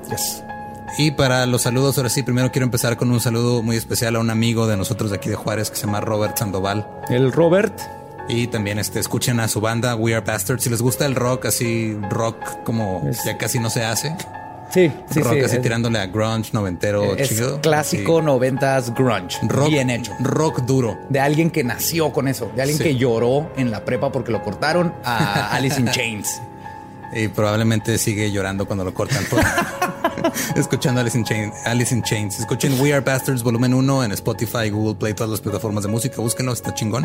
Un saludo a Robert y a todos los bastardos. Love you, Robert. Y siguiendo con los saludos, ahí les va. Son muchos, agárrense, agárrense y griten si sale su nombre. Es como voy a tomar lista, básicamente. Un saludo a Micaela, que se fue a Monclova y todos la extrañan, pero se juntan gracias a leyendas legendarias. A Yayita Michel, de parte de Andy Flores. A Bere BTT, que compró su libro de Skinwalker. Muy bien. Oh, nice. Me, encara- me- me encanta que inspiremos a la lectura. La lectura. Eh, Luis Palomar, María VL, Valigena, a Sameli y Ashley, a Adis Pérez y a Marta González y Christopher Niño desde New York. Christopher, así se dice. Christopher. Así se dice Christopher en Nueva York. Christopher. Christopher. Hoy, New York. Así bueno, este, yo también quiero mandarle saludos a Ana Garibay, que despertó después de una cirugía y las enfermeras le dijeron que estaba hablando de necrofilia mientras estaba anestesiada. Te amo. Y tuvo que recomendarles a todos explicarles por qué estaba gritando necrofilia. Ah, te mereces una medalla. No, ma- Ay, güey. Pero también un saludo a la Comisión de Difusión Histórica de San Ildefonso. Estaría padre que hubiera así como un personaje que se llamara San Ildefonso, Il- Ildefonso el Indefenso. sí. Eh, A Egler, el papá de Q Kawai, que es una que ya nos escucha desde hace mucho tiempo y ahora traumó a su papá. Ah, Este muy quiere- bien, señor. Este quiere venir a Juárez y todo. A Capi Mendoza 20, a Sebastián, Selene y Joseph Ventura que nos escuchan desde París. Ahí nos mandaron una, un videito Si lo vi en la, en la torre, En la Torre Eiffel Eiffel. de París. de París. Azul Celeste Salas, a Fano y Daniel y a Francisco Garay, Lorena Lemus y Sayín de Morelia. Y son todos los saludos que tengo. Son los de hoy. Son los que salieron. Es que mm, mandan, en serio, son un chingo. Son un chorro y neta queremos mandarle saludos a todos. y no Los queremos, no, queremos implementar la metodología de el cojo feliz de cobrar por saludos. Sí, porque no, no, no. Ah, ah, ah. Todos van a ser gratis. Lo, pero lo- pues lo mejor que ha pasado son todos los memes que le hacen a, a nuestro amigo el cojito después de que pide dinero por saludos. Están bien chidos. Sí, no, aquí siempre van a ser libres y directos, nomás que sí. O sea, ahorita que les tocó saludos a ustedes, quiere decir que estaban en la lista hace como dos semanas. Entonces, los que nos acaban de pedir saludos los apuntamos y para que salga la semana que entra, en dos semanas. O puede que de plano no tenga suerte y se pierdan en el mar de mensajes que También, llegan. pero qué Perdón, bonito cuando sale. Perdón. Qué bonito. De todas maneras, leemos todo lo que nos mandan y los queremos a todos igual. Pero No es más cierto, a esta eso no es chava cierto, que es eso no es necrofilia. A ella la quiero más Ni que a siquiera todos en tu demás. familia quieres a todos igual. o sea, honestamente, yo soy honesto y Hay digo, sí los honestos, quiero, sí hay los quiero. A unos más que a otros porque así es la vida, güey. No Eso puedes es querer real, a todo mundo real. por igual. Sí, sí, sí. ¿Cómo se llama el- este, es la necrofilia anestesia? Ana Garibay Ram. ella sí tiene un lugar especial en mi corazón. Sí, ella sí, ella, sí se ella lo se, ganó. ella se lo ganó a Is base this de, real life? Sí, de a ver, cuente del, del, del 10 para atrás. 10, 9, necrofilia, necrofilia. Incubos, incubos, incubos. Te amamos. Un besote. Muchas gracias por escucharnos otra vez esta semana. Nos escuchamos la próxima semana. Abrajadabra, manténganse embrujados. Los queremos.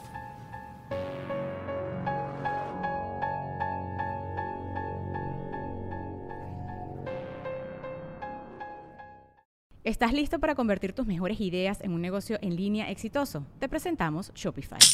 Tal vez no lo sabías, pero nuestro podcast More Than Mamis es un negocio y lo empezamos por supuesto para desahogarnos y hablar sobre la maternidad, no para convertirnos en expertas de ventas y del e-commerce. Así que sí, necesitábamos ayuda para vender nuestro merch y poner en marcha nuestra tienda. ¿Y cómo suena con Shopify?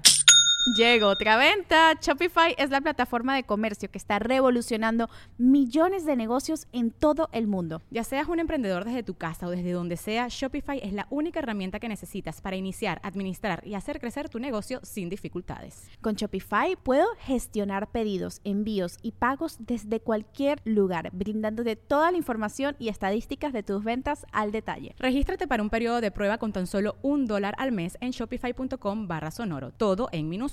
Ve a shopify.com barra sonoro para llevar tu negocio al siguiente nivel. Shopify.com barra sonoro. ¿Estás listo para convertir tus mejores ideas en un negocio en línea exitoso? Te presentamos Shopify.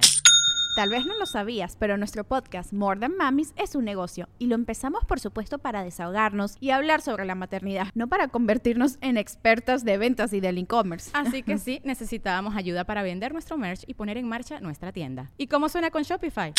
Llega otra venta. Shopify es la plataforma de comercio que está revolucionando millones de negocios en todo el mundo. Ya seas un emprendedor desde tu casa o desde donde sea, Shopify es la única herramienta que necesitas para iniciar, administrar y hacer crecer tu negocio sin dificultades. Con Shopify puedo gestionar pedidos, envíos y pagos desde cualquier lugar, brindándote toda la información y estadísticas de tus ventas al detalle. Regístrate para un periodo de prueba con tan solo un dólar al mes en shopify.com barra sonoro, todo en minúsculas. Ve a shopify.com barra sonoro para llevar tu negocio al siguiente nivel. Shopify.com barra sonoro.